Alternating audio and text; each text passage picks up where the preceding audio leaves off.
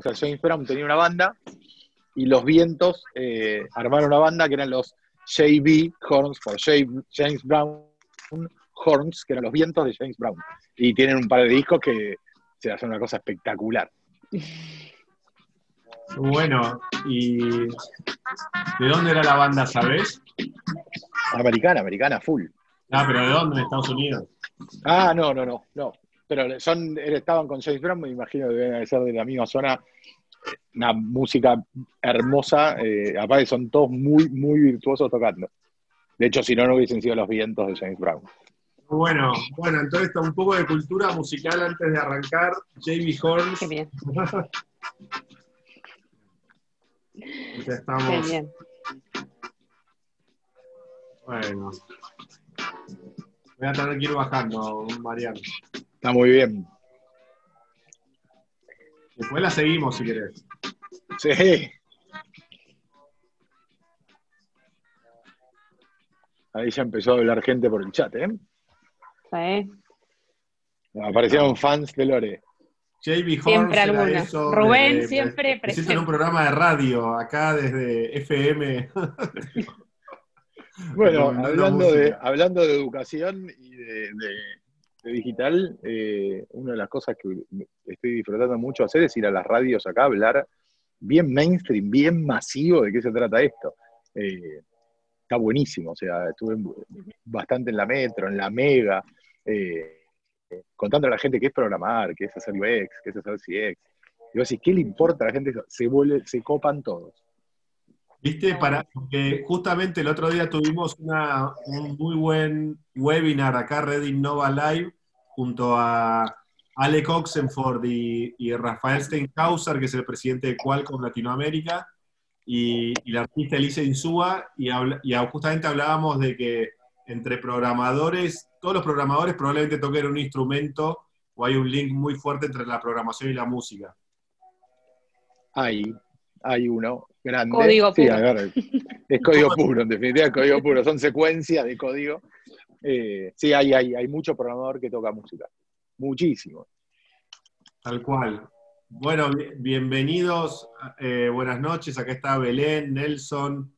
eh, bienvenidos a, a un nuevo Red Innova Live. Ya estamos en el número 9 de, esta etapa eh, live, de reconvertirnos a, poder compartir el conocimiento. eh, quizás siempre dar nuevas ideas o, seguramente la idea un poco de Red Innova es poderle transmitir eh, insights o nuevas tendencias también que en algún punto puedan conectar en su cabeza y les pueda ayudar en su vida tanto personal como profesional. Así que gracias a todos por acompañarnos y bienvenido Lorena y bienvenido Mariano. Bueno, muchas gracias. Un placer compartir con ustedes después de tantos años y acá todos juntos, así que genial.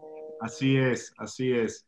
Eh, eh, Lorena, empezaría con vos. Siempre en Red Innova queremos no solo comentar qué es lo que nuestros speakers hacen ahora, sino también eh, cómo llegaron a donde están, como para. Inspirar y ver, y ver cómo, cómo es el camino de cada uno y preguntarles cómo están hoy, con qué sentimiento o qué emoción los representa.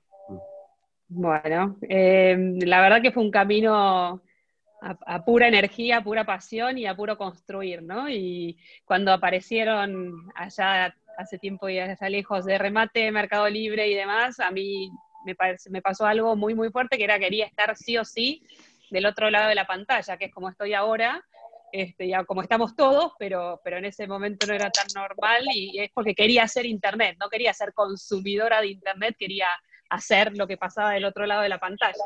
Así que empecé a molestar a uno a otro hasta que alguien me dijo, ok, pasá, fíjate, y, y empezar a construir de cero, porque no había nada, y cuando preguntaba qué quieren que haga, y me decían, y hacé lo que tengas que hacer, porque este, no sabemos muy bien. Queremos construir una empresa, una compañía así, así, pero en el medio tenemos que descubrir, tenemos que aprender justamente a ver qué es lo que tenemos que hacer. Así que es un, largo recorrido para, para poder contar. Y después eh, estuve en, en la Cámara de Comercio Electrónico, a- armando Cyber Monday. perdón que, te- Sí. que- que te interrumpa, pero eh, Dale.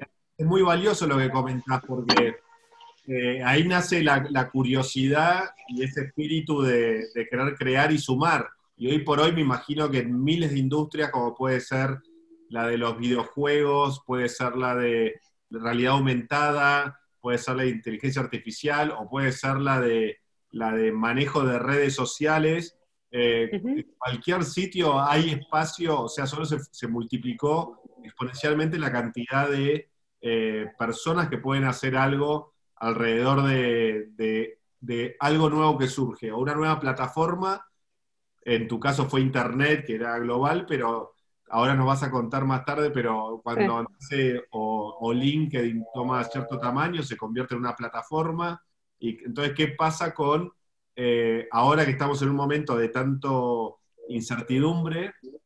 Quizás es un gran momento para ver qué pensamos que está creciendo, que nos gusta, que vemos a través de las redes o a través de Internet, y, poner el foco ahí e intentar eh, golpear la puerta a, los, a, las personas de la industria para hacer algo. Así que ahí hay un muy buen punto, una buena lección. Sí. y, obviamente cada uno de esos puntos que nosotros escuchamos como un tema, una tendencia, es un mundo en sí mismo, como decís. Y, no sé, vas a, a, Davos, al Foro Económico Mundial, y blockchain es gigante y hay oportunidades para hacer lo que se te ocurra. Y acá conversamos, hablamos, pero, pero no tomamos dimensión de lo que efectivamente significa, más allá de en algunos foros especializados, pero la gente común no, no está viendo esas oportunidades que realmente hay y que donde poder meterse, ¿no? Así que desde, eso hasta, como, me, tocó estar en la Cámara de Comercio Electrónico, como decía, y, que el comercio electrónico en Argentina fuera muy pequeño y hacerlo crecer y, entre todos, ¿no? Entre todos los jugadores de, la industria y hacer Cyber Monday o, hemos interactuado también con la red Innova y ir a San Pablo, ir para acá y para allá y, cómo, cómo hacemos circular eh, el conocimiento y las oportunidades para que los demás se enteren y, se puedan sumar, ¿no? Así que bueno, eso. Y, mucho ahora, desde hace muchos años, este, presencia online y cursos online y, mucho digital house y LinkedIn Learning y, mucha cosa de, compartir y transmitir ese conocimiento y acompañar a la gente en desarrollarlo, ¿no? Eso, esos han sido los últimos años. Qué bueno, acá ya tenés un, uno, una persona que se llama Nelson Esteban que dice, saludos Lorena, soy un seguidor de tus cursos en LinkedIn Learning, así que... Bueno, qué bueno. Bueno, qué bueno que se sumen acá también, porque es otra manera diferente de, ver la cosa, así que genial. Exacto, exacto. Eh, bueno, y, bueno, y vos, Marian, hay que hacer un preámbulo con vos, eh, que nos conocemos en realidad, bueno, fue muy curiosa la historia, pero hace 21 años, en realidad fue en el 99, eh, que yo estaba con, eh, estábamos cofundando Boomerang con un grupo de amigos y, justamente salimos a, buscar a alguien que nos ayude con tecnología, con todo el desarrollo del sitio, literalmente, y así dimos con. Así que contanos un poco tu experiencia desde ahí.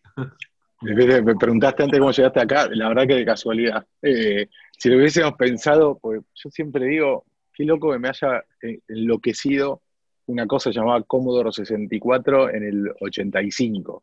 Eh, enloquecido, o sea, pero enloquecido a todo nivel, y que no lo haya podido largar nunca, nunca, y que eso se haya puesto de moda después, o sea, eso, como decir cuál es el factor suerte, bueno, mira, esto que te enloqueció cuando tenías 14, 15 años, después se volvió algo mainstream, eh, que hace que entre gente a ver un vivo hablando de esto, o que en el foro de Davos hablen de blockchain, eh, y, que todo el planeta esté de alguna forma cruzado por la tecnología. Eh, yo arranqué programando desde muy chiquito. Ahí. Ahí se, una empresa de software que se llama Digwan. ¿Se te cortó? Se te cortó un pelín, eh, cuidado. Sí. Fundé una empresa de software que se llama Digwan, que es con la que construimos Boomerang allá en el 99, que sigue funcionando y seguimos haciendo un montón de software para la industria. Si hay algo que tiene la generación del 99 para mí, con lo que decía Lore, es que casi todos difunden. Es como, viste, cuando decís, mira, estamos acá, la estamos pasando muy bien, hay laburo, hay oportunidades, vengan. Eh, que en gran parte eso fue la raíz Nova en su momento, en el 2007, eh, y que lo sigue siendo hoy, pero en este formato. Y hace cinco años, eh, junto con otros socios, Nelson Eduardo, fundamos Digital House, que es este espacio que yo digo que es para transmitir habilidades digitales, en donde enseñamos a la gente un montón de disciplinas, programación, UX, marketing digital, datos, machine learning, y después a las empresas también, porque vinieron a decir, che, yo también quiero entender qué es esto de la transformación digital, las empezamos a acompañar, y después nos metimos en los colegios, acompañamos a las escuelas a que enseñen a programar ahí adentro, adentro de las escuelas, eh, y finalmente tenemos una, carrera de grado en San Andrés y un curso de posgrado. Pero digo, el camino es eh, borrascoso, o sea, nada, fuimos saltando piedras. Eh, como decía Rabinovich la semana pasada, entre talento y perseverancia, perseverancia. Olvídate, no digo de los demás, digo mío, o sea, no, talento no, perseverancia. Bueno, pero ah, eh, me, gustó eso que comentaste de que ya, hay una carrera de grado de, como de tecnología y negocios en San Andrés. Con San Andrés nos juntamos y de alguna forma lo que hicimos fue crear una carrera en este, para mí, lo mejor de negocios eh, en Argentina, que es, San Andrés, y el mejor espacio para aprender tecnología para negocios en Argentina, que es Digital House, y armamos una carrera mixta en donde eh, vamos juntos, hay una parte de las materias que se cursan en Digital, una parte se cursa en, San Andrés, y los egresados van a ser licenciados en Administración de Negocios Digitales. Esa es una persona que tiene una visión de negocio increíble, pero también sabe las bases de la programación, con lo cual este conoce el potencial. Este fue el primer año, ahora en marzo empezó. el... año pasado fue el primer año eh, que ingresaron a la carrera 150 personas. Eh, es un porcentaje muy grande de nuevos alumnos en San Andrés, inclusive. Interesante. Sí, las carreras no suelen tener esa cantidad. Claro, en general tenían carreras un poco más chicas. Acá nos están saludando desde Ciro Rivera, desde México, Roberto, eh, bueno, la verdad que todos súper cariñosos, gracias por, acompañarnos. Y, entonces ahora iría un poco al, tema coyuntura actual. Coyuntura actual, obviamente se ha, se ha disparado exponencialmente los cursos online, todo lo que es educación online. Entonces encuentro un gran abanico de, posibilidades. O sea, por un lado está eh, el seminario grabado que podés ver, por otro lado está el que te acompaña todas las semanas, también está un mix, también un poco con presencial, que obviamente presencial creo que va a volver fuerte porque al final muchos de los que empezaron online terminaron haciendo cosas presenciales en los últimos años. Así que un poco Mariano, si te parece, contanos un poco esa evolución de cómo ves vos la educación online, que incluso la hablábamos hace 10 años atrás con Red Innova, si era Red Innova también un lugar de contenido o de educación, o dónde posicionarnos. Mira, nosotros arrancamos con el Digital Hub con una, una presencia muy fuerte del aula y nos parecía que era parte de la apuesta, porque estamos invitando a gente que no tenía nada que ver con la industria que se mete en una industria. Igual, perdón, vos empezabas antes, ya, ya, ya estabas enseñando en ORT. Perdón, claro, eso me olvidé que durante 27 años di clases en la ORT. Eh, en el 2008, con la gripe A, ya tuvimos dos semanas que no hubo clases en este país. O sea, la gente se olvida, pero en el 2008 o el 2009, no me acuerdo exactamente, las vacaciones de invierno duraron un mes. Y hay algunos colegios que en esa época nosotros en la ORT lo teníamos, tenemos un campus virtual y seguimos dando clases. Ahora, desde el 2008 hasta hoy tuvimos 10 años para prepararnos, 12 años. Y la realidad es que cuando ves lo que está pasando hoy, y no nos preparamos mucho para este momento. Eh, hay una, para mí el aula tiene, si vos pensás que hace un colegio, pues deja de lado la formación, digo, ¿qué hace un colegio? Un colegio enseña, forma, certifica, cuida, un colegio cuida, cuida a la gente, cuida a los pibes. Eh, gran parte de eso en el online hoy se perdió o se, o se hizo una transferencia. ¿De quiénes los cuidan? Bueno, los cuidan los padres no los cuida el colegio en esos horarios, pero es parte del servicio que te brindaba el colegio. Hoy están todos acá tratando de continuar con la parte de formación e intentando ver si llegan a la certificación, a, poder examinar a alguien y decir si aprendió o no. Pero bueno, es una evolución. Nosotros empezamos muy con aula y después empezamos a movernos hacia el online en un esquema que es remoto. Hay una diferencia muy grande entre online y remoto. En el online vos vas siguiendo tu ritmo en una secuencia, no tenés un... Ahí se te corta, Marian. Un foro, pero no tenés un vivo, ¿entendés? Hay una diferencia muy grande entre el vivo y el online. Eh, educar es acompañar. Vos tenés que acompañar a la gente a que aprenda. Y el que enseña no tiene como objetivo enseñar, sino que la gente aprenda. Y hay una diferencia gigantesca entre enseñar o hacer que la gente aprenda. Y, partiendo de la base que además eh, lo que hicimos todos fue prender Zoom, Teams o como quieras llamarlo, y, pretendemos o esperamos que el otro sepa usarlo, no solamente para trabajar, como en la mayoría de los casos, pero también para enseñar y para aprender, y sin acompañar. Damos por hecho que lo van a poder hacer y que saben hacerlo. Y creo que empezamos mal, empezamos complicado. Es que, ¿sabes cuál es el problema, Lore? Que es como una, bueno, traduzcamos, hagamos una traducción de lenguaje con la misma semántica. Y vos bueno, entonces ahora salimos de este lenguaje y pasemos a este.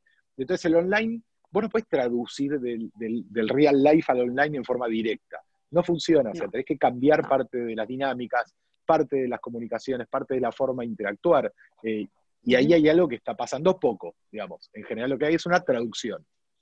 Sí, pero digamos, sí, desconocer las técnicas, no haberlas probado nunca eh, y, no haber recibido acompañamiento, creo que es, el, lugar donde, donde tenemos que empezar a acompañar a los docentes para que sepan, puedan y quieran, ¿no? A, las, empresas y a los colaboradores también pasa exactamente lo mismo con la capacitación empresaria, ¿no? Que están en la misma situación.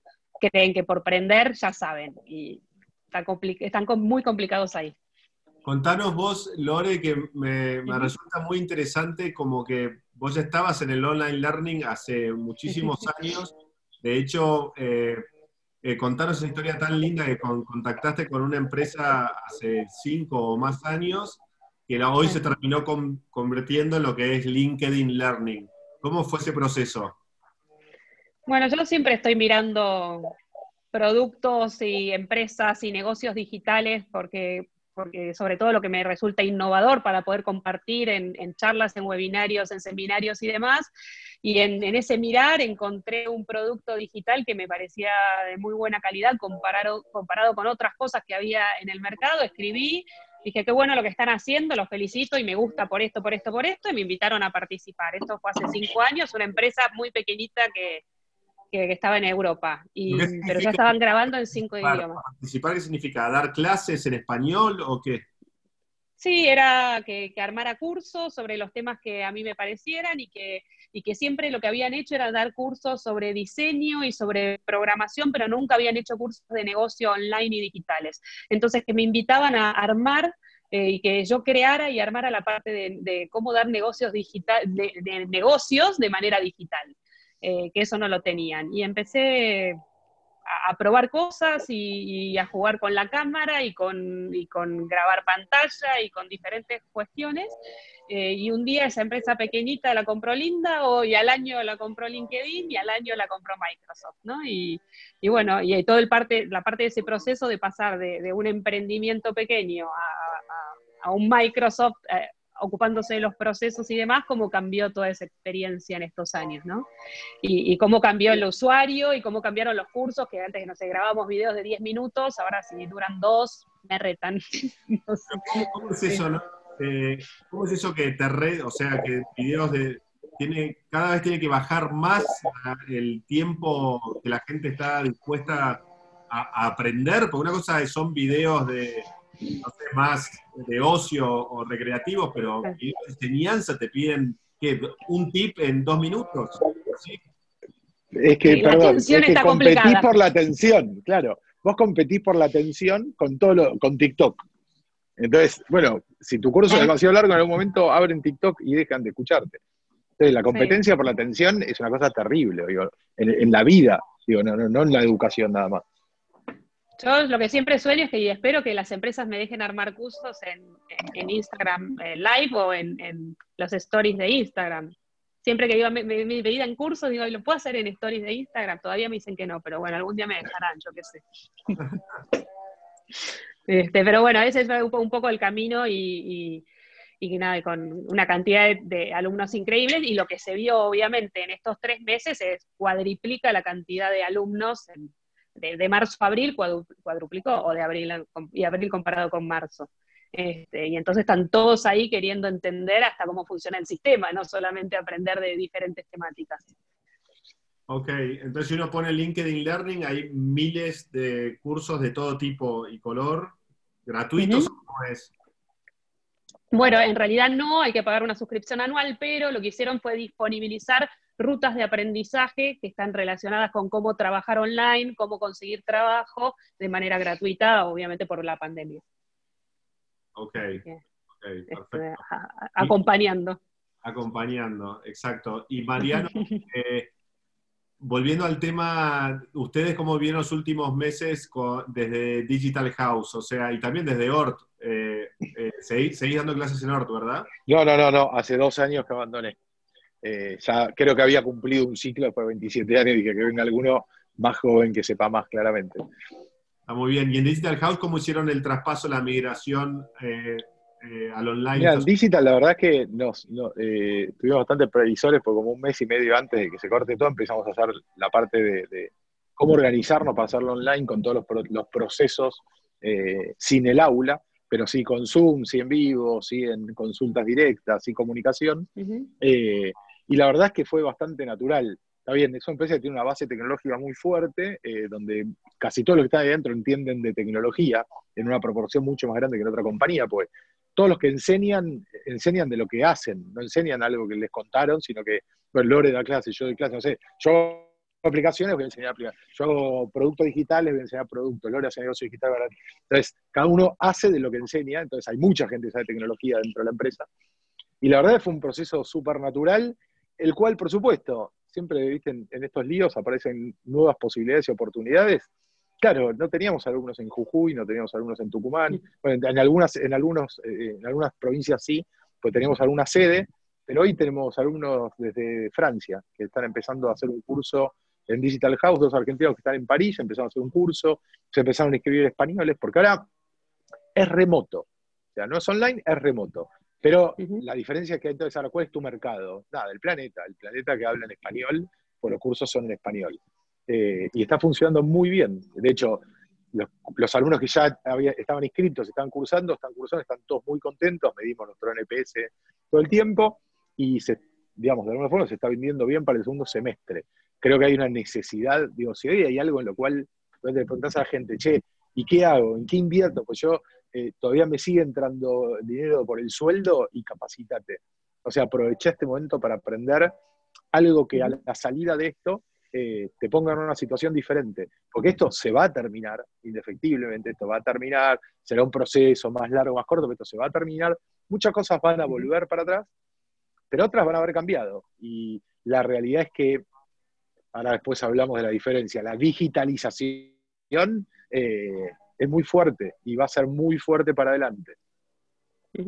Sí, de hecho, muchos de los, de los cursos y, de los, digo cursos porque las empresas llaman pidiendo curso o webinar, pero claramente lo que nosotros hacemos es acompañar. ¿no? Entonces, eh, yo tiro temas disparadores y demás, y después es trabajar con lo que la gente le pasa, porque, porque más allá de, de yo puedo ser la, persona más experta del planeta en trabajo remoto, pero este trabajo remoto no es trabajo remoto punto, es trabajo remoto en pandemia, con lo cual no es lo mismo y no tiene nada que ver. Entonces el librito que yo tenía para esto no sirve, lo que sirve es entender qué le pasa a la gente y cómo la acompaño en su realidad para que la pueda, la pueda modificar. Y lo que estamos viendo obviamente es que mucha gente dice, no veo la hora de volver a la oficina, pero hay un montón de gente que te dice, no pienso volver más. Entonces no sé lo que van a hacer en la empresa, pero yo no vuelvo. Entonces, ¿cómo entrenamos a las empresas para que puedan acompañar a la gente realmente a trabajar remoto fuera de pandemia, ¿no? Este, porque ahora más o menos hacemos lo que podemos porque tenemos la justificación. Cuando no tengamos más la justificación, ¿cómo vamos a acompañar realmente a la gente para que quiera, pueda y sepa trabajar de manera remota? Entonces, esto es lo que estuvimos haciendo desde Digital House, de, explicarles eh, también cómo prepararse para, para, lo que sigue, ¿no? Sí, ahí con una, una discusión grande respecto de la diferencia entre digitalizarse o hacer una transformación digital. Eh, yo ya me cansé de escuchar. No, no sabés cómo nos transformamos, mandamos a la gente a la casa a trabajar con sus notebooks. Yo lo digo, bueno, eso no tiene absolutamente nada que ver con ninguna transformación de nada. Estás usando Internet para que la gente se comunique a la misma oficina que tenías antes, con la misma cultura de antes, con las mismas estructuras, jerarquías, sin poder equivocarse, sin experimentar, sin hacer nada de lo que es, que el cliente de casualidad te importa un poquito, eh, digo, no son customer centric, no les importan los datos. Entonces, hay que diferenciar eso porque la gente tiene como la, idea errónea a nuestro criterio de, bueno, usar computadoras y ser digitales. Listo, ya está. Eh, no funciona de esa forma, no van a ser digitales, hay que cambiar la cabeza y la forma de pensar. Total, trabajar remoto no es prender Zoom, ¿verdad? Claro. Ni estudiar online es prender Zoom. Ok. Entonces, lo que se imaginan para el futuro es como un mix, digamos, de... Yo lo que estoy viendo un poco en, eh, el, mundo digital es, primero, una cantidad de cursos y seminarios y webinars que están todos buenísimos, incluso quisiera, quisiera hacer más de uno, pero obviamente el tiempo es limitado, pero siento que hay, y toda una generación súper joven de veintipico que está eh, creando sus propios contenidos y haciendo el, famoso funnel o el embudo, que significa, para los que no sepan, que es como que primero ves como una publicidad, bajate para ver el webinar o bajarte un, un ebook, deja tu mail y después te van acompañando con el mail y te ofrecen algo más y algo más, hasta que al final logran convertirlo, ¿no? Pero eh, ustedes han, visto como una, esa propagación de, todo tipo de funnels y de alternativas de, educación online y, piensan que están creciendo en, la manera que ellos esperan o,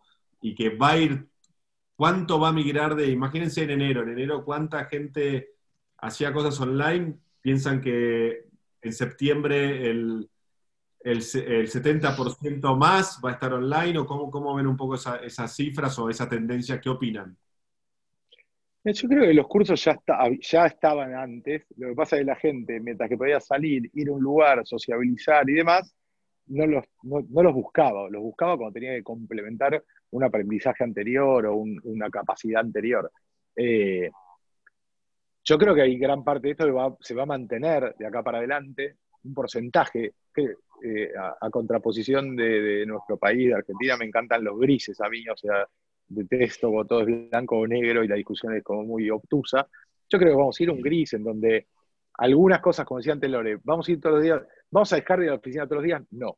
Vamos a ir todos los días, tampoco. Iremos tres veces por semana. Pero digo, hay un punto intermedio. Yo creo que las, escuelas están aprendiendo de esto, van a seguir haciendo cosas con esto. La parte online, las universidades la van a seguir aprovechando, porque inclusive van a haber oportunidades de reducir ciertos costos que tienen que nunca supieron cómo reducirlos y que esto les viene bien. Entonces, bienvenido, o sea, si con tecnología podemos mejorar la eficiencia que venga. Eh, bueno, pero también se les vuelve más... Un punto medio. Pero Mariano, también se le vuelve más difícil a las universidades justificar eh, eh, las ciertas cuotas cuando si, si no tenés toda la infraestructura, si dejas de, tener cierta infraestructura física. los, edificios, los edificios son un tema hoy, o sea, lo hablamos inclusive al principio, ¿cuál es la diferencia entre trabajar en una empresa re cool con una oficina hiper googlish acá en Argentina o trabajar en, en otro lado? Y hoy no se percibe por parte de la gente que trabaja en la empresa. Tenés que encontrar esa vuelta para que esa cosa se perciba desde otro lado. Y con las universidades pasa lo mismo, los colegios también. Entonces, va a haber algunos replanteos de esas cosas. Igual yo estoy convencido que en términos educativos vamos a retroceder, no retroceder, sino que vamos a volver bastante, porque para mí no es retroceso, bastante a lo presencial, porque de nuevo, no solamente enseñás dentro de un aula, sino que ocurren un montón de otras cosas que van a seguir siendo buscadas por la sociedad.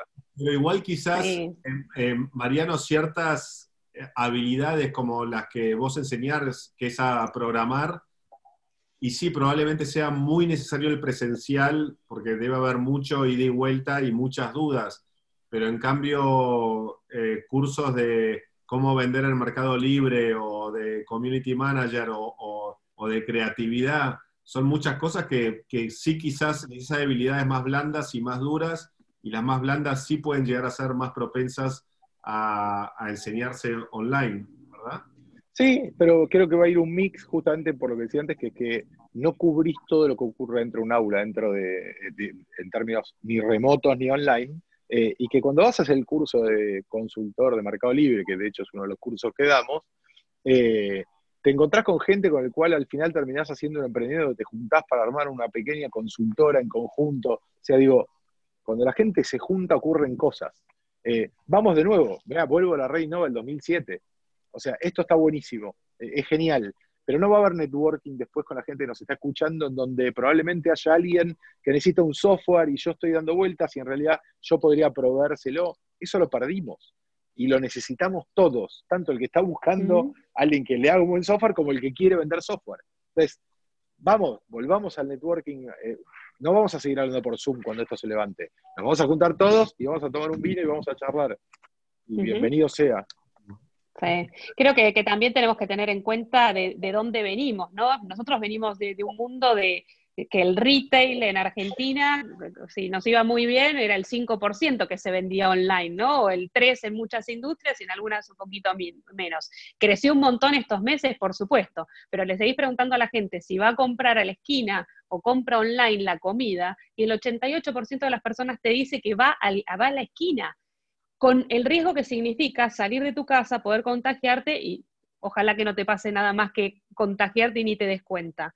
Eh, y si así todo, con semejante amenaza, seguimos consumiendo el offline, eh, claramente eh, el mundo es, coexisten las dos cosas, obviamente todavía es enorme el porcentaje de todo lo que hacemos offline y esto será funcional en un montón de cosas, habrá mucha gente que querrá estar al 100 así, no sé, yo vivo nómade hace 10 años y para mí esto es mi normalidad este, y, está buenísimo, lo que no está buenísimo obviamente es estar encerrada, pues yo estaría en un avión, en un bar, en cualquier otro lado, no sé, navegando o en, Dios sabe dónde, eh, y el encierro es lo que, lo que no está bueno, pero para mí esto es, mi normalidad y hago networking igual. Eh, eh, y, podemos generar instancias de networking si querés, que ahora todos en el chat se pasen, no sé, el link de LinkedIn, el WhatsApp o el, o el, o el lo que sea. Podemos empezar a generar y a probar y a practicar instancias. No va a ser lo que nos salga naturalmente, porque no es a lo que estamos acostumbrados y porque seguramente puedan ocurrir en lo presencial conversaciones que a lo mejor en, lo digital para algunas cosas todavía no, para otras sí, hay gente que no tiene ningún problema en hacerlo remoto y digital, pero para otras cosas, no sé, yo trabajo con ciertas industrias que tener conversaciones que se hacen en un Zoom y que quedan grabadas y demás, cuando en realidad deberían ser conversaciones privadas, no van a suceder por digital. O sea, están frisadas hasta que las puedan hacer presenciales de nuevo. En algún punto es como si todo esto es, viste cuando pasa la ola por la playa, después se retira el, volumen más grande de agua y te queda la arena húmeda. Yo creo que va a ser una cosa así, o sea, vino la ola, ahora estamos todos abajo del agua, cuando la ola se retire, muchas cosas van a quedar digitalizadas, muchos van a haber hecho la transformación real que hay que hacer y muchos otros van a volver rápidamente para atrás porque dicen, yo no aguanto más esto de los mensajes por WhatsApp para hacer los pedidos. Porque, seamos sinceros, el nuevo e-commerce es el número de WhatsApp, que es incomprensible que todavía no se haya armado un store Facebook dentro de WhatsApp, porque todos los locales te dicen escribir al WhatsApp. Bueno, no aguantan mal los mensajes, es inmanejable eso. O sea, y van a mandar pedido mal, digo, no, es el idilio de todos tenemos una tienda hermosa. Entonces yo creo que va a quedar una parte y mucho va a volver eh, para atrás.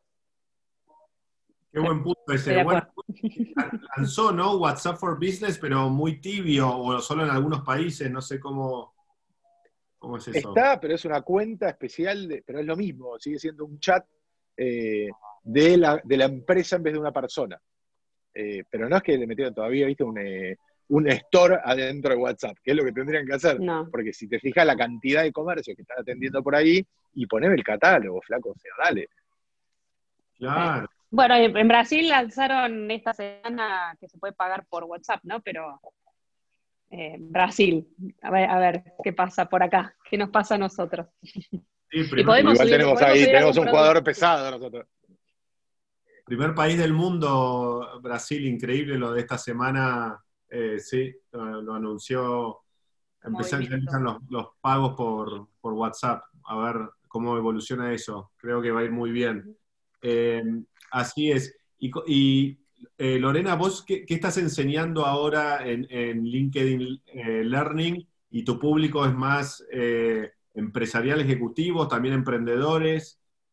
Sí, más, más empresarial ejecutivo, que, pero, pero hay, hay de todo, la realidad con 600 millones de usuarios, evidentemente ahí hay de todo. Em, los, cursos en, general tienen que ver con transformación digital, pero como decía Mariano, ayudar a la gente a pensar distinto, ¿no? Porque aunque le enseñe la tecnología, le muestre, no, no, no funcionan, después vuelven, vuelven atrás. Entonces, ayudarlos a, pensar y, distinto, guiarlos con preguntas de, para que se den cuenta cómo, cómo pensar otras cosas y demás. Pero, eh, ejemplo, así que me encantan las cosas prácticas y estaría buenísimo. Mira, a mí me gusta contar cosas simples, y una de las cosas simples que me pasó hace el año pasado en una de las empresas con las que trabajamos, una automotriz en Córdoba, trabajamos con Digital House, que querían trabajar y empezar a pensar digital y hacer, eh, no sé, eh, metodologías ágiles y demás. Entonces, todos piensan en el megaproyecto y en la mega cosa y, tenemos que resolver cosas tan básicas que no resolvemos. Y, por ejemplo, había una chica que hacía una semana que estaba en la compañía y le pregunté, ¿qué es lo peor que te pasó en esta semana en esta compañía? y no sabía, estaba medio tímida. Le digo, no, dale, no pasa nada, eh, es toda mi responsabilidad, no va a pasar nada. Y me dice, en la primera semana que entré a la compañía tuve que enviar cinco veces la fotocopia del DNI a cinco áreas distintas, cinco personas distintas. ¿Eso que nos muestra? Compañías que trabajan en silos, por áreas, que no le importa nada el usuario, como decía Mariano, que la experiencia del usuario cero, eh, que no trabajo colaborativo, porque si trabajara colaborativo pensando en el usuario y pensando en resolverle la vida y en digital hago un sistema que recibo el, DNI una sola vez, lo comparten todas las áreas, pero como trabajo yo mirando mi área, mi proceso, mi ombliguismo, lo que necesito y no me importa nada el usuario, por más que le prenda Zoom, si en la cabeza tiene eso el tipo, no, va, a modificar nada la experiencia que tiene un colaborador en la primera semana en la compañía, ¿no? Entonces, la transformación va mucho más allá de, este, ponerle un sistema y, ¿no? Es, es, un ejemplo súper simple y que nos muestra a las claras la diferencia de cómo miramos el mundo, ¿no? El problema ahí a mí siempre me gusta porque los que trabajan ahí, la persona que hace eh, el alta de eh, nuevos eh, colaboradores, poner. vos le preguntás, ¿de qué trabajas? Y la respuesta real de esa persona no es haciendo altas de nuevos empleados de la compañía, sino es de que no me echen, coma, hago altas de nuevos empleados en la compañía. La gente las empresas tradicionales trabaja para que no la echen, no para hacer algo espectacular. Y para eso tienen un método que es increíble, es, me echaron ayer, no, repito. Repito, y ni se me ocurre decir, che, ¿sabés qué? Le estamos pidiendo cinco veces las cosas a los colaboradores. ¿Por qué no lo cambiamos así, así, así? Porque no es su función. Su función es que no lo echen. Es seguir repitiendo todo el día hasta que alguien lo cambie de alguna línea superior. Bueno, eso es todo lo que no es digital en el mundo. Total. Por eso es tan importante empezar por acá, ¿no? el mindset. por el mindset digital este, que por cualquier otro lado. buenísimo. E, e, eso es lo que hacemos este, con Marian, que nos divertimos mucho cuando nos tocan los cursos juntos. Juntos. A veces nos toca y nos divertimos mucho, la verdad. ¿Y vos, Marian, cuál fue el, también algún ejemplo de transformación positiva que viste en alguna de las empresas con las que han trabajado juntos? O sea, esto que estaba así y cómo lo reenfocaron y cómo cambió. Mira, estuvimos con tantas compañías, hay, varios bancos que cambiaron un poco su forma de, encarar las cosas. La gente cuando vos le decís esto de vos trabajás para que no te echen, la verdad es que quedan impactados. Eh, sí lo que notamos es que muchas de las compañías, no, voy a nombrar algunas, pero muchas compañías empezaron a trabajar en células más chiquitas, en donde la gente sale un poco de la estructura, que es parte de lo que hay que hacer, ¿no? Romper esas estructuras piramidales horripilantes y trabajar más en red. Entonces empezaron a armar células chiquitas que se equivocaron con las primeras dos veces que armaron una célula, lo cual está buenísimo, pero que entendieron que lo loco, viste que ahora están de moda las metodologías ágiles, todos amamos los post-it, y si no te sacaste una foto con post-it de colores en las paredes de atrás tuyo, todavía no entraste a este mundo digital. Y lo que nadie ve de todo eso es las retros. ¿Qué son las retros? Es cuando te sentás a sacarte los ojos con tu equipo respecto de todo lo que hiciste mal las últimas semanas. Ese es el momento de aprendizaje. Bueno, si se equivocan una vez no pasa nada, se equivocan dos veces no pasa nada, la tercera te va a salir mejor. Pero todo lo que estuvieron haciendo en ese ciclo es aprender. Lo que necesitamos son, es convencer a las empresas que tienen que empezar de nuevo a aprender. Y que es importantísimo. Y lo ves cuando arman células chiquitas y les empiezan a funcionar, las hacen crecer, ponen otra célula chiquita al lado. Y cuando empezás a dar mensajes muy claros respecto de lo único que importa es el cliente. O sea, soy customer centricity a morir y si es una, un área interna, soy empleado centric por completo. Bien, bien, bien, bien, perfecto. Y, Lorena, ¿vos pensás que eh, para todos los educadores o, animás a todas las personas que tengan ahí como un, conocimiento o un ojo específico eh, que se lancen al online? Eh, ¿qué tips les darías? O sea, el proceso que vos hiciste hace ya varios años, eh, ¿qué le recomendarías a alguien que quiere comenzar hoy a transmitir su habilidad o armar su curso o programa? Sí, yo lo que, lo que le digo a todo el mundo es que nosotros cuando empezamos teníamos una ventaja enorme, que es que teníamos tiempo porque no había usuarios de Internet. Entonces, todo lo negativo que significaba que no hubiera usuarios de Internet, por lo menos nos dio tiempo para aprender, aunque sea en chiquito y con lo que podíamos y demás. La verdad que hay muchas de las cosas que están sucediendo hoy que no te dan tiempo, no te dan margen de, esos procesos de aprendizaje que hacíamos antes de, de más tiempo. Entonces, eh, aprovechar del camino ya andado. Son 20 años de, mundo digital y de negocio digital, que por supuesto que muchas cosas cambiaron, pero hay muchas cosas que de las que nos podemos agarrar y que no empiecen todo de cero como si esos 20 años no existieran. Eh, que, hay, que hay cosas que pueden mirar, de las cosas que las que pueden aprender, y sobre todo hay gente de la industria dispuesta a acompañarlos y, a mentorear, si querés, para que rápidamente se sumen. Entonces, hay un montón de gente que, normalmente vive, por ejemplo, de dar clases en el offline y están desesperados porque no tienen más la, opción de aula. Bueno, pueden ir al online, es una posibilidad, pero que se capaciten, se entrenen, eh, vean cómo se hace, por un lado, para no perder tiempo, por el otro lado, si tenés un nombre y una reputación, esto no es prender Zoom. No, no, pero acá, acá como siempre, desde Red Innova intentamos darle ese insight o esa nueva idea que le puede despertar la mente, eh, ¿qué sería como los tres tips para qué es distinto en el offline que en el online? Digo, para poder ayudar a todos los que están escuchando y que ojalá se les puedan ocurrir nuevas ideas. Le voy a dejar dos a, Oh, perdón, Mario. no, no, no, yo solo quiero decir una porque hay algo que me impactó mucho cuando empezamos con todo este tema. Viste, otra vez, lo que venimos con esto de Internet desde el 99, tratamos de ayudar a los que no, entonces, viste, llamás a los colegios, a los colegios de tus hijos.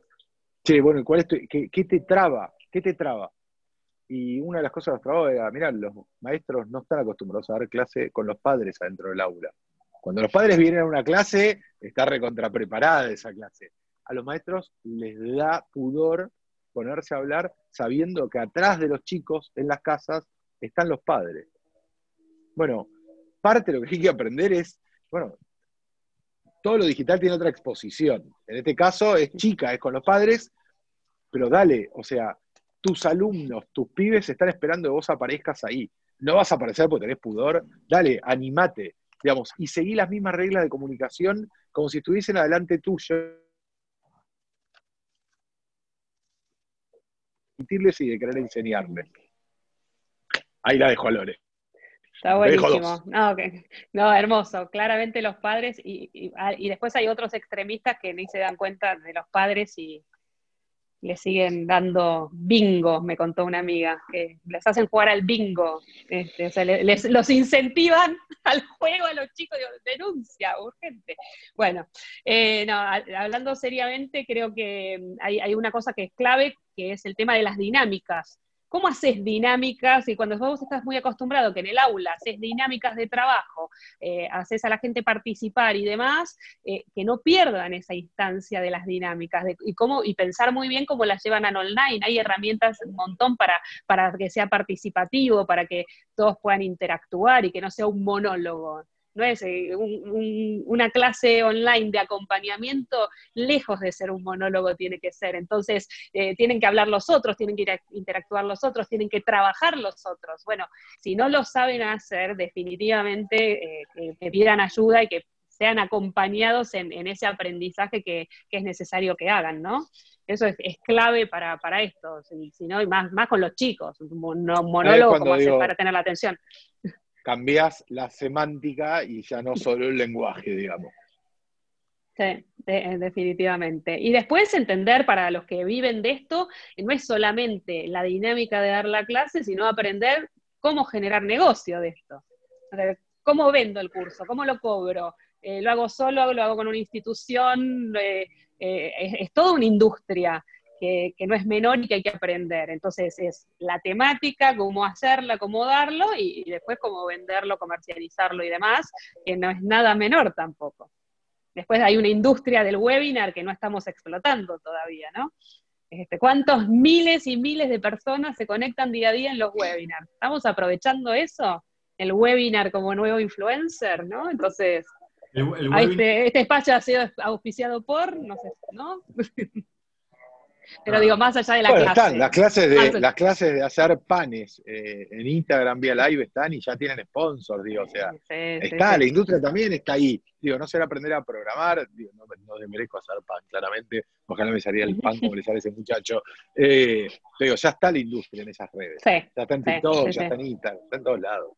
Sí, Sí, ¿cómo lo aprovechan? ¿Cómo aprenden para hacer negocio con eso? Porque eh, dicen, ok, me, subo al online, hago, me doy cursos, pero ¿cómo generas el negocio? Claro. Creo que, son, mis, recomendaciones. Bueno, las, tres formas así de, revenues serían, eh, una es eh, como, como algo mencionaste, como sponsor de que alguien quiera que una audiencia escuche un contenido específico y está dispuesto a patrocinar ese contenido para que esa marca se sienta más cercana a, esos oyentes. Eso quizás casi como la, televisión tradicional. La otra podría ser cobrar por eh, curso o por este programa vale 50 dólares y son tres clases de dos horas cada una, presenciales o grabadas, pero bueno, siempre se recomienda presenciales.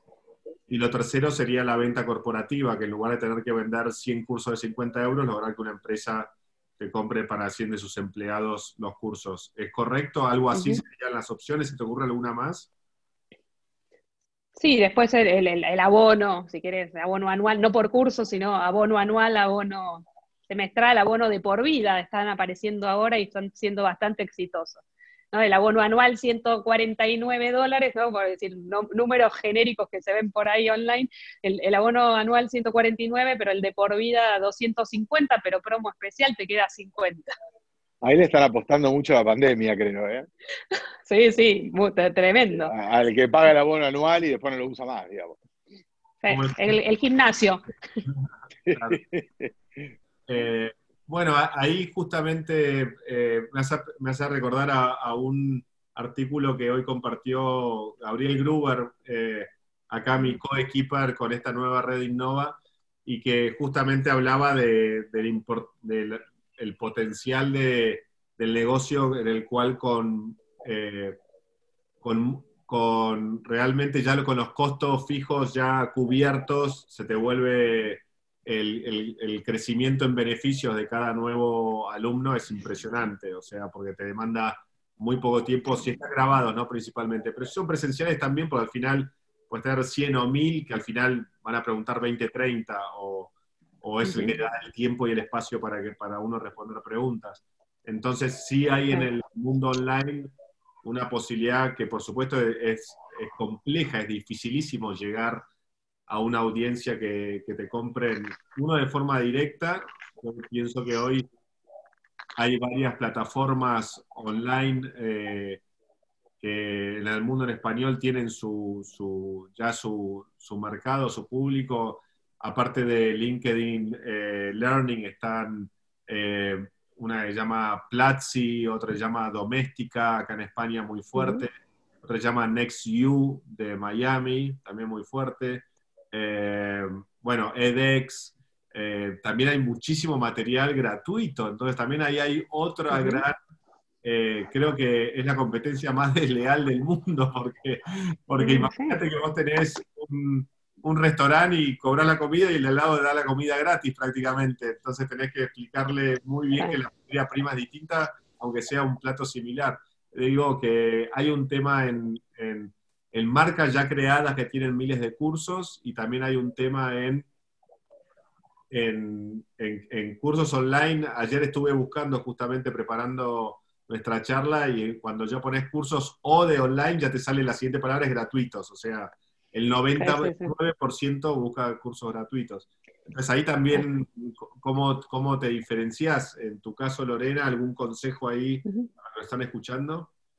Mira, cuando, cuando contabas me hiciste acordar algo que creo que es muy importante también tener en cuenta, otro modelo que es las grandes universidades también que están eh, disponibilizando contenido y muchas veces gratuitos y lo que te hacen es te cobran el certificado.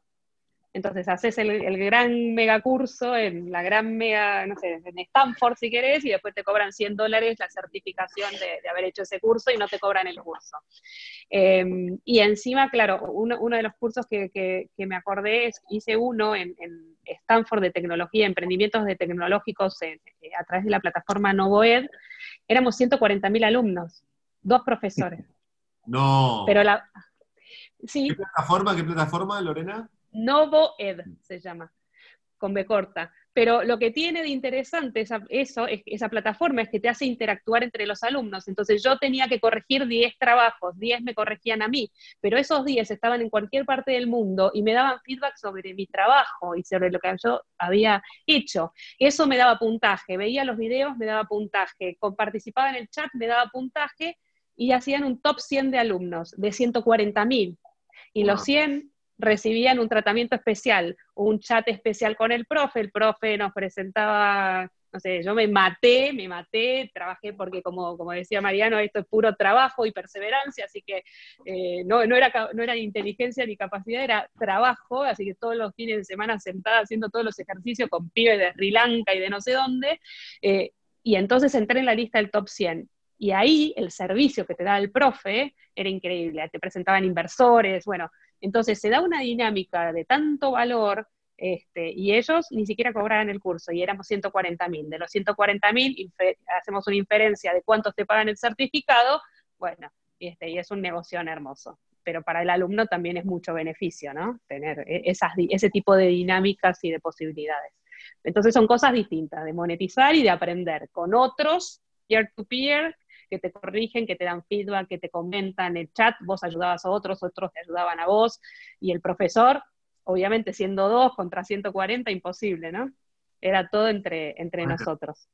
Qué bueno. Sí, en estas plataformas escuché al fundador, me acuerdo en un, en un evento en Múnich, hace ya creo que nueve años, sí, nueve años, que el fundador de Udacity se llama, eh, otra de estas plataformas que era profesor de eh, Sebastian Thorne se llama, y era profesor de, Stanford University, y dijo, bueno, pará, esto es ridículo que estén enseñando a estos 120 alumnos, y bueno, pongo una camarita para probar. Claro, súper pionero, en 2010 habrá sido, 2011. No, claro, él lo contó en el 2011, pero habrá comenzado 2009, 2008. Y claro, hacer, poder hacer un curso de Stanford solo por estar la camarita ahí puesta, me acuerdo cuando era carísimo el streaming, ¿se acuerdan que en ese momento había como todo un tema para transmitir en vivo? Y, claro, contaba la experiencia que se, similar a la que comentas, de miles de alumnos de todo el mundo y de unos mensajes de agradecimiento que eran emocionantes y por eso dejó Stanford para fundar eh, UDA City, se llama con iría. Es como Khan Academy, o sea, hay hay un montón de contenidos eh, gratuitos y de súper calidad. ¿eh? sí, sí, también eh, un apasionado total el Sam Khan, este tipo también, lo conocí en Silicon Valley y empezó enseñándole a su sobrino por YouTube matemática y terminó haciendo un imperio de la educación online. La verdad que Ahora hemos repasado un montón de casos. Y edX también lo conocen. ¿Cómo es esa unión de varias universidades, verdad? ¿O cómo es? edX es una, plataforma, de hecho está basado en un software inclusive que hicieron entre el MIT y varias universidades, donde después encima eh, ponen los contenidos. Eh, después ellos, cada universidad propone ahí diferentes contenidos y, los propios, y también tienen parte de eso lo tienen eh, en remoto, no solamente en, en, online. En general lo que suele suceder es que lo que estaba grabado, lo que tienen grabado, hacen este esquema de o gratuito o gratuito más la certificación, pagar la certificación, digo, eh, y las remotas eh, son clases que terminan haciendo, digamos, son cursos pagos del estilo de lo que siempre cobraron por ir a cursar. Sí, y acá tengo apuntadas todas las que, las que me acordaba a lo largo de mis años del tema online. También tenemos, por supuesto, Coursera, eh, Udemy, la City, y después Unimoc, de Massive Online Learning, Unimoc con doble C. Y también tengo otra que es Google Activate. Google también tiene su propio... Es que podrías poner en la lista, podrías poner YouTube, por ejemplo, porque está lleno de cursos en YouTube. Podrías poner Instagram, podrías poner... Digo... Ahora el, les cuento uno, les pregunto a uno de los dos de un modelo distinto, eh, que probablemente lo conozcan, pero si no les explico también a los que nos están escuchando, que hay un, modelo recientemente novedoso que es el de Masterclass. Y Masterclass es como una mezcla de Netflix con TED Talks, en donde gurús o líderes mundiales te enseñan su disciplina o su profesión. Entonces, por ejemplo, el director de cine Martin Scorsese te enseña a dirigir, la actriz Natalie Portman te enseña a actuar, eh, Serena Williams te enseña a jugar al tenis, y así imagínense categorías como el básquet, como el golf, como chef, Gordon Ramsay te enseña a cocinar. Eh, entonces, y también aprendes desde ciencia a comunicación, a creatividad. Eh, ¿cómo, ¿cómo, perciben ese modelo? Y, ah, es como Netflix, te cobra all you can eat, o sea, una suscripción mensual eh, y podés ver todas las disciplinas que quieras, hasta la más vista de todas es de un eh, ex negociador del FBI que enseña negociación, o sea, la más vista no es la de la celebridad más famosa, sino de una temática que, a, que le sirve a la gente. Sí, así que ¿qué, ¿qué opinan de ese formato de masterclass? A mí me parece un modelo interesante. Eh, de hecho, hace, creo que hace una semana recibió una ronda de inversión gigantesca o se los compraron, no me acuerdo, pero hubo, un movimiento. recibieron 100 millones de dólares, exacto. Claro, hubo, ahí un movimiento de la industria. Me parece un modelo interesante, mucho más cercano a Netflix que a un aula, si se quiere, si pongo de una punta y de la otra, digamos, estas dos cosas, eh, en donde de nuevo, si partimos de la base que educar es acompañar para que alguien aprenda algo. En ese modelo yo no lo veo. Puede ser súper útil y espectacular y la gente se puede recopar y consumirlo. Eh, pero para mí hay una diferencia grande entre enseñar y sentarse a ver los videos. Que sí, lo ve. Nelson en Digital House siempre dice algo que me encanta porque le gusta mucho jugar al tenis. Dice, mira, yo te puedo, vos te puedes sentar a mirar el partido de Wimbledon durante 72 o 45 días seguidos, si querés no vas a saber jugar al tenis. Agarrar una raquetita, empezar a pegar a la pelotita y pegarle contra la pared. Una vez, dos veces, tres veces, cuatro veces. La única forma de aprender a jugar al tenis es jugando al tenis, que alguien te enseñe algo y después pegar a la pelotita. Bueno, yo creo mucho en eso, eh, en que por más de que mucha gente vea un video de cómo Gordon Ramsay hace una comida, si todos no empiezan a hacerla al día siguiente y la repiten, y de nuevo, perseverancia, y tratan de hacer ese huevo frito perfecto. Eh, dos mil veces y alguien los acompaña en tratar de lograrlo, está divino, es entretenimiento, lo van a ver, pero no sé si dentro de un año alguien se sienta y dice, che, tengo ganas de hacerme ese huevo frito perfecto y le sale. Sí, creo que está buenísimo, María, lo que decís, y creo que hay, lo, bueno es que lo, que lo que vemos en las generaciones más jóvenes es que las búsquedas que hacen y, el interés de, muchos, obviamente no todos nunca, pero de, muchos es ¿cómo hago para? Entonces YouTube que les sirve un montón porque les da la recomendación para ponerse a hacer. Cuando te querés poner a hacer, ver cómo otro lo hizo, por supuesto que te sirve. Ver para nada, obviamente que no. Entonces creo que ahí hay una, una mirada muy importante para hacer y es que cómo la acompañamos a la gente y enseñamos a la gente a aprender. Eh, porque algunos no se dan cuenta cómo pueden aprender o cuál es la mejor manera de aprender. Yo mi mejor manera de aprender es estos espacios con ustedes, compartiendo, compartiendo ideas, preparando a lo mejor eh, esta presentación para compartir y para, ver distintos puntos de vista, obviamente después si no me voy a poner a implementar nada de lo que hablamos en mis cursos o no voy a intentar hacer ningún negocio de los que hablamos eh, de digital con, con, lo que estoy haciendo, es muy, está claro que escuché algo, pero no, no, me, puse, no me puse a hacerlo. Pero creo que eh, definitivamente tenemos una responsabilidad enorme de, ayudar a las personas a, a, a, descubrir su mejor manera de aprender para, para, hacer en lo que quieran hacer y lo que quieran emprender, ¿no? Sea mundo digital o, lo que sea. ¿Cuál es su mejor manera de, de poder? este, entonces, eh, para que puedan hacer lo que quieran, como los acompañamos a descubrirlo, ¿no? Creo que se, la palabra siempre es acompañar. Me gusta lo de poder, porque lo que terminás transfiriendo es un poder hacer, en definitiva. O sea, antes de empezar hay algo que no pueden hacer y vos le transferís ese poder. Eh, y es espectacular, aparte cuando ocurre, eh, no sé cuántas de los que nos están escuchando alguna vez entraron en un aula a dar una clase, eh, pero el momento en el que hay un clic, que la persona que te está escuchando lo entendió, que te llena el alma de una forma increíble. Sí. A lo que nos pasa con Marian es cuando viene la gente, vienen con pánico, ¿no? Nos pasó con, no es una empresa muy conocida, no lo voy a decir, pero, pero nos pasó esto. Llegan al aula verdes, verdes, literal, cara verde de miedo, de, o blancos, ¿no? y se van con color en la cara. Y eso es maravilloso cuando pasa, porque primero lo que tenemos que hacer es quitarle el miedo esto no come, esto no mata, esto es maravilloso, y te subís o se va a subir otro. Entonces, ¿cómo arrancamos todas las presentaciones ayudándolos a que primero que pierdan el miedo, ¿no? Y, este, y a partir de ahí, la magia que quiera suceder y que cada uno le quiera poner a la cosa, ¿no? Qué, lindo todo lo que, lo que comentan. La verdad que estoy tomando notas, me parece súper valioso. Acá también lo agradece Gaby, que es muy valioso que nos ayuden a pensar y a descubrir lo que no sé. Eh, lo que no sé que no sé. Eh, si alguno tiene de los que nos están escuchando alguna pregunta, también la pueden hacer tanto por Facebook Live eh, como por Zoom. preguntan en el chat de cualquiera de los dos y, tanto Lore como Marian van a poder responder las preguntas.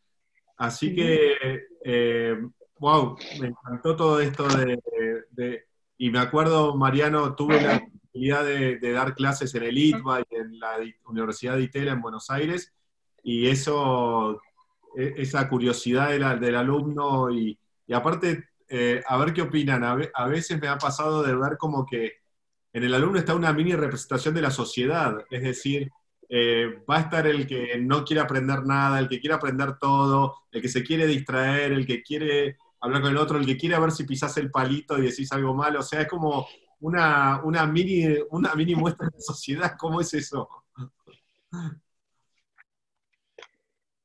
¿Puede ser? bueno, unos personajes que, hay de todo, claramente. Yo siempre cuento esta anécdota, yo era, yo era muy vergonzosa, era súper vergonzosa, no podía hablar en público, hacer esto que estoy haciendo ahora no hubiera podido nunca jamás, y, y la manera que encontré para poder fue que decidí empezar a dar clases en, grado en la universidad. porque un colega tuyo más o menos te respeta y si salís a decir algo más o menos te van a respetar, aunque te tiren una difícil, te respeta.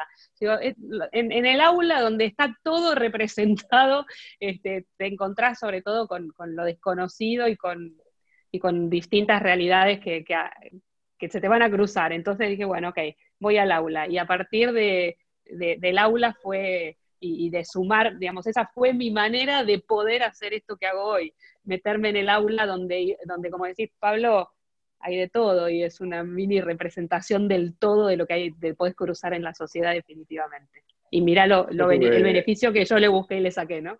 Entrenamiento militar y exhaustivo y, y terriblemente complicado dando clases 27 años a adolescentes. Porque todo bien, eh, digo, el grado, es, un montón de gente que al parecer tiene algún interés en escucharte, 30 eh, adolescentes, 80 minutos, que el primer día, los primeros dos minutos, no tienen ningún interés en escucharte. Ninguno, o sea, pero absolutamente ninguno. Y vos tenés que lograr que esa audiencia te preste atención. 80 minutos, 15 minutos, 80 minutos. Bueno, el entrenamiento ese es eh, infernal. En lo mejor, lo mejor de todo. Recomendable ampliamente. Amaba esa audiencia, amaba esa audiencia, la amaba. Qué bueno, me imagino cuántas historias. Ya volverás, Mariano, ¿eh? eh si me dejan. Pero la pasaba muy bien, era muy lindo. Eh, hablar, aparte te mantenía, claramente te mantenía conectado con cosas que si no te vas alejando hasta que tus hijos entran en esa tendencia. Eh, pero hasta el día de hoy tengo relación con. Hay grupos de exalumnos que todavía me tienen dentro de su grupo de chat que digo, por favor, sáquenme acá. No, no, no, te tenés que quedar con nosotros. Eh, se arma una relación docente-grupo cuando es buena que es increíble.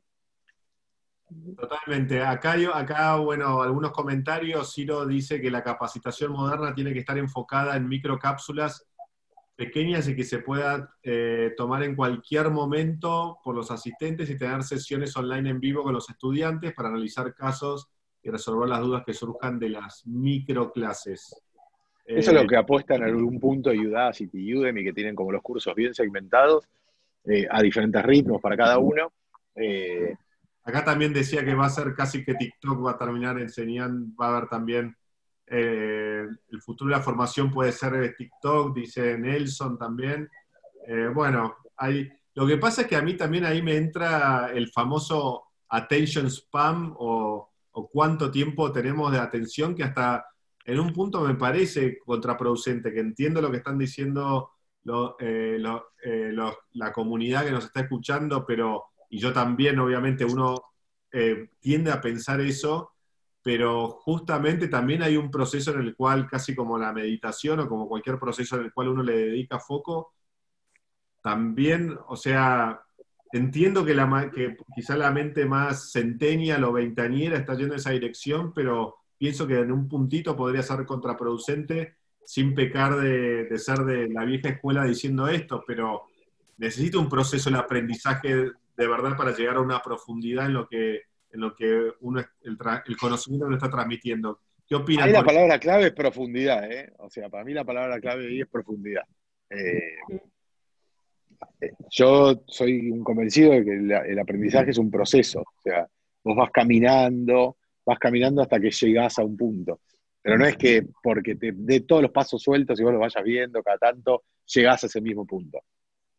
Eh, reviste todo un proceso de, concientización, de incorporación de ese contenido, de, terminar de entenderlo para combinarlo con otras cosas, eh, que todavía, y probablemente también tenga que ver con un tema generacional, no creo que podamos llegar a esas mismas profundidades con pequeños segmentos de TikTok. Que parece buenísimo para algunas cosas, ¿eh? o sea, yo no lo, no digo, no, esto es una porquería, digo, me parece espectacular para ciertas cosas. Para otras todavía lo veo, mira, les quiero contar una anécdota corta, pero campana de Gauss. En algún momento todos nos cruzamos la campana de Gauss en el colegio, bueno, los de escuela técnica nos cruzamos más temprano, los de bachiller quizá más tarde. Yo puedo entrar a un aula y te dibujo la campana de Gauss y digo, muchachos, esto es una distribución normal. Si ustedes tiran un dado dos mil veces, lo que va a pasar es que se va a dar esta distribución. Excelente, terminó la clase. ¿No te acordás de qué es la campana de Gauss a los tres días? Ahora entra un tipo con un calibre que es para medir con décima de milímetro y te hace medir una pelotita de ping-pong 400 veces. Y vos le tenés que cantar la medida a tu compañero que las va anotando. Después tenés que agarrar todos esos datos y ponerlos, nosotros lo programamos, pero ponerlos en un Excel. Te explica lo que es un histograma y graficás el histograma de las medidas de la pelotita ping-pong que nunca le vas a pegar en el centro. Y el histograma aparece solo, la campana de Gauss aparece sola. Bueno, nadie en esa aula, en todos los años que pasaron, nos olvidamos de qué era la campana de Gauss, para qué servía, cómo se arma, cómo se genera porque la hiciste la campana de Gauss, no te la contaron. Y ahí para mí hay una diferencia fundamental entre ver un video de TikTok y hacer cosas. Ah, exacto, y todo depende de, lo que quieras hacer y en función de eso el nivel de profundidad que necesitas para, eso que quieras hacer, ¿no? Obviamente la diferencia. Acá Lorena te están diciendo que, que, sos muy simpática en tus presentaciones. Contanos eh, cómo, ¿En LinkedIn, ahora estás 100% en LinkedIn Learning o estás también en otras plataformas? ¿Cómo es? No, bueno, vivo en, webinarios estos días, yo qué sé, vivo con el Zoom prendido este, todo el santo día. Yo trato de, a mí me, apasiona mucho lo que hago y me, este mundo digital para mí es maravilloso y quiero transmitirlo para que se animen y vengan. Más allá de que a mí esta sonrisa se me sale siempre, sobre todo cuando hago, hablo de temas digitales, eh, hablo con mucha emoción y con mucha pasión para que, para que se animen y, vengan y se lo disfruten también, ¿no? Entonces, eh, así esté hablando de negocios digitales o de lo que sea, siempre me van a ver con con la sonrisa y tratando de, trazar puentes entre, entre lo que esto nos, permite eh, pasárnoslo bien. Y obviamente hay momentos súper complejos y súper duros y, no es que todo ha sido fácil y demás, hay que trabajar con mucha frustración muchas veces porque hay gente que viene al mundo digital pero con cabeza de otra cosa y, y que venga Mariano y le diga, no, ¿sabes qué? Esto que desarrollamos hace tres meses hay que tirarlo porque no sirve, hay gente que no se lo banca. Entonces, también como hay que trabajar con eso, ¿no? Ya arrancar diciéndole a la gente que no sabes cuánto vas a tardar en hacer algo ni cuánto va a costar, ya arrancás, pero pésimo, ¿entendés? Hasta que les explicás cómo funciona eso. Claro. Este, pero, pero bueno, nada, creo que, es, que nos apasiona, ¿no? Creo en, en lo que te contamos con, Mariano y con vos mismo cuando hablas de, este mundo claro, acá de que sos parte. del plural, porque este también está, o sea, ahora está ahí, hace de presentador, de host y demás, pero o sea, es, la vivió de, nuestros, o sea, claro. La, la, misma pasión con la que vos haces la red Innova, nosotros hacemos nuestros cursos, nuestras capacitaciones y esto. Tal cual, esa es la clave, la actitud ante todo. Qué bueno. total. Pero si, no hay más preguntas, creo que es una... Ah, me, quedaría hablando horas, o sea, está súper entretenido, pero bueno, por el tiempo de todos y si les parece para, ir cerrando, si quieren, eh, quizás la palabra, creo que le faltó la palabra, si no me equivoco, eh, pero la palabra de cómo están hoy y, qué esperan del futuro. En su vida general es abierta la pregunta. Ustedes que son profesores, les hice una pregunta eh, que no es multiple choice, pueden decir lo que quieran, jueguen, hagan su magia, que es gratis. Yo estoy totalmente optimista con el futuro, como estoy en general, eh, creo que vamos a un mundo mucho mejor no, no, no, no solamente por la pandemia, digo, en general la cantidad de oportunidades que hay, la posibilidad de que gente solamente eh, aprendiendo determinadas habilidades pueda generar cosas súper valiosas, eh, creo que lo que hay que hacer es contagiar a más gente, eh, contagiar a muchos más. En particular en otro país, a veces hablaba con mis alumnos y decía, acá son 30, si dos de ustedes emprenden y contratan a 15 personas, resolvimos el problema del desempleo en esta aula. Bueno, cómo llevar eso para todo, pero en general mi, mirada del futuro es súper optimista, el de corto plazo, que ya vamos a salir de esto, porque vamos a salir, y la de largo plazo también. Creo que es un mundo eh, lleno de oportunidades y muy lindo para hacer cosas. Qué bueno. Total. Coincido 100% y, y para mí es eh, como, digamos, lo que me mueve, lo que me motiva y lo que me hace levantar cada mañana es generar inclusión a través de, compartir conocimiento digital, inclusión entendida, como decía Mariano, en, oportunidad, y esa oportunidad es, de trabajo, es de generación de ingresos, es de un futuro mejor y, demás. Entonces, eh, que, los que están dudando, que no saben, que se animen, que se acerquen, que traten de ver lo que vemos y si no se dan cuenta qué es lo que vemos, que nos pregunten una y mil veces, eh, que sabemos que hay situaciones laborales que van a estar complicadas, pero que también hay tantas oportunidades en, lo digital eh, de, generación de empleo que para los que estén mal y le estén pasando mal, porque sé que hay un montón de gente que se quedó sin trabajo, eh, que se acerquen, que, hay, hay muchas cosas muy interesantes para hacer. Pero necesitan verlas, así que que se acerquen. Exacto. Bueno, eh, gracias eh, Lore y, Marian, gracias a todos los que eh, nos están escuchando. esto es Red Innova, soy Pablo Larguía, mi email es pablo.redinnova.com, así que cualquier sugerencia de nuevas charlas, nuevos speakers, temas, de cómo mejorar, son bienvenidas. Y bueno, nos estaremos viendo, espero que repitamos en algún momento pronto que nos la pasamos genial. Así que gracias a, todos los que están escuchando, gracias a los panelistas, gracias a Gabriel Gruber, eh, mi co-equiper en todo este nuevo Red Innova. Y, y bueno, Éxitos a todos. Gracias, por la invitación. Un placer. Nos vemos. Hasta luego.